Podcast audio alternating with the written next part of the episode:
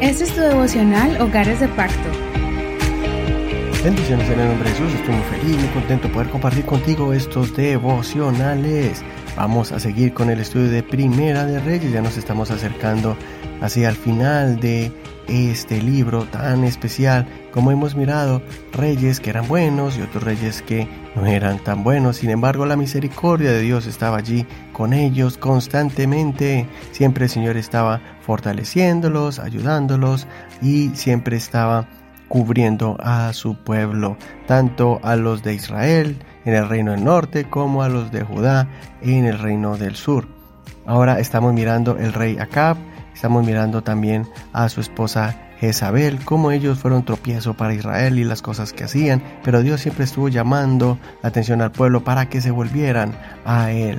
Ayer miramos un tema muy importante titulado Sirve a Dios a su voluntad y vive bajo su provisión. Recuerda que puedes escuchar este devocional en Spotify o Apple Podcast, Google Podcast y otras plataformas más Bájalas a tu teléfono celular y encuéntranos allí como Hogares de Pacto Devocional para que no te pierdas ninguna enseñanza. Continuemos pues con el tema de hoy titulado Corazones fervorosos en un mundo apático. Primera Reyes capítulo 18. Vamos a leer del verso 20 al 24, pero no olvides leer todo el capítulo completo para que no te pierdas ningún detalle de esta historia. Dice así, entonces Acab convocó a todos los hijos de Israel y reunió a los profetas en el monte Carmelo. Elías se acercó a todo el pueblo y dijo, ¿Hasta cuándo vacilarán entre dos opiniones? Si el Señor es Dios, síganlo, y si Baal, síganlo. Pero el pueblo no le respondió nada.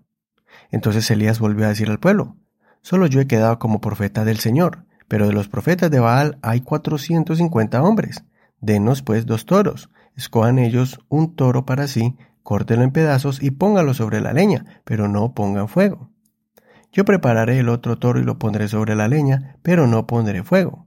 Luego invoquen ustedes el nombre de su Dios, y yo invocaré el nombre del Señor. El Dios que responda con fuego, ese es Dios. Todo el pueblo respondió y dijo, bien dicho. Hasta aquí la lectura de hoy. Este es un gran capítulo de la Biblia donde vemos uno de los momentos más emotivos donde el poder de Dios se manifiesta poderosamente para hacer volver al corazón del pueblo hacia Dios. Aquí podemos aprender varias cosas en los diferentes eventos que desarrollan en este capítulo. Primero, vemos el corazón de un hombre que amó a Dios y guardó sus mandamientos en una de las crisis espirituales más duras en Israel. Sin embargo, este hombre llamado Abdías, él trabajaba para el rey malo y su mujer perversa, él no solo fue un hombre íntegro delante de Dios, sino que también sirvió a Dios arriesgando su vida al proteger cien profetas de Dios, escondiéndolos y dándoles el sustento en medio de la escasez y la persecución. Después vemos a Elías confrontar al rey y lo reta para que convoque al pueblo para hacer un sacrificio a Dios y para que los sacerdotes paganos hicieran lo mismo. En este caso, sin poner fuego en el altar, para que así el pueblo viera quién era el Dios verdadero, si Baal o el Señor. Cuando Elías ve al pueblo, lo confronta con esta frase. ¿Hasta cuándo van a estar dudando entre dos pensamientos? Y es que el pueblo se había acostumbrado a mezclar la adoración a Dios con la adoración a Baal y a Acera, dioses que no se parecían en nada a las prácticas del Dios de Israel. Es por eso que el pueblo vivía en un estado de apatía, desinteresados en cumplir la ley de Dios y desinteresados en agradar a Dios de corazón. Pues había perdido el pueblo la fe por la maldad de los reyes, especialmente de la reina. Por eso Dios envió fuego del cielo por la oración fervorosa de Elías. Y aquí es donde quiero que podamos aprender y desarrollar nuestra fe como la de Elías. Elías fue un gran profeta porque realmente él hacía todo lo que Dios le decía. Ese es el secreto de Elías. En la oración que Elías hace, vemos que él confiesa que él ha hecho todo lo que Dios le ha indicado. Así oró Elías. Oh Señor, Dios de Abraham, así está en el verso 36.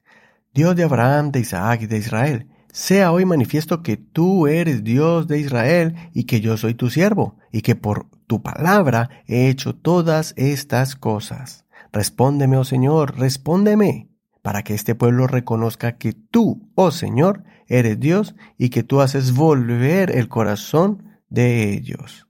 ¿Sí ves esa frase? Donde dice, por tu palabra he hecho todas estas cosas. Elías no era un hombre perfecto. Pasaba por pruebas, tenía inseguridades y hasta momentos de pánico, terror y miedo. Más adelante lo veremos caer en depresión y se sentía solo. Pero Dios vio en él un hombre con un corazón dispuesto a amarlo, a seguirlo y a hacer la voluntad de Dios encima de su propia voluntad. Espero que hoy podamos aumentar nuestra fe, que entendamos que es necesario abrir nuestro corazón y entender qué es lo que Dios quiere que hagamos, y asimismo clamar a Dios por nuestras vidas, nuestras familias y realizar lo que Dios quiere que hagamos.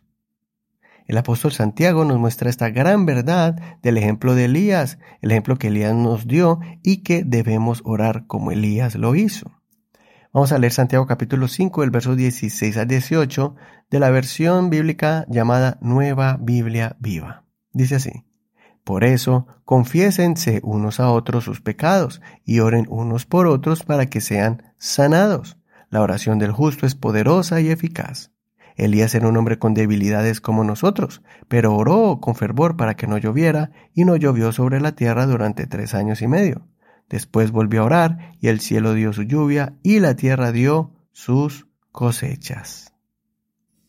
Levanta esa voz fervorosa en medio de un mundo que ha mezclado la fe cristiana con costumbres pecaminosas, que han rebajado los mandamientos de Dios para acomodar sus estilos de vida, y aparentar que viven una vida espiritual, pero sin cumplir la palabra de Dios.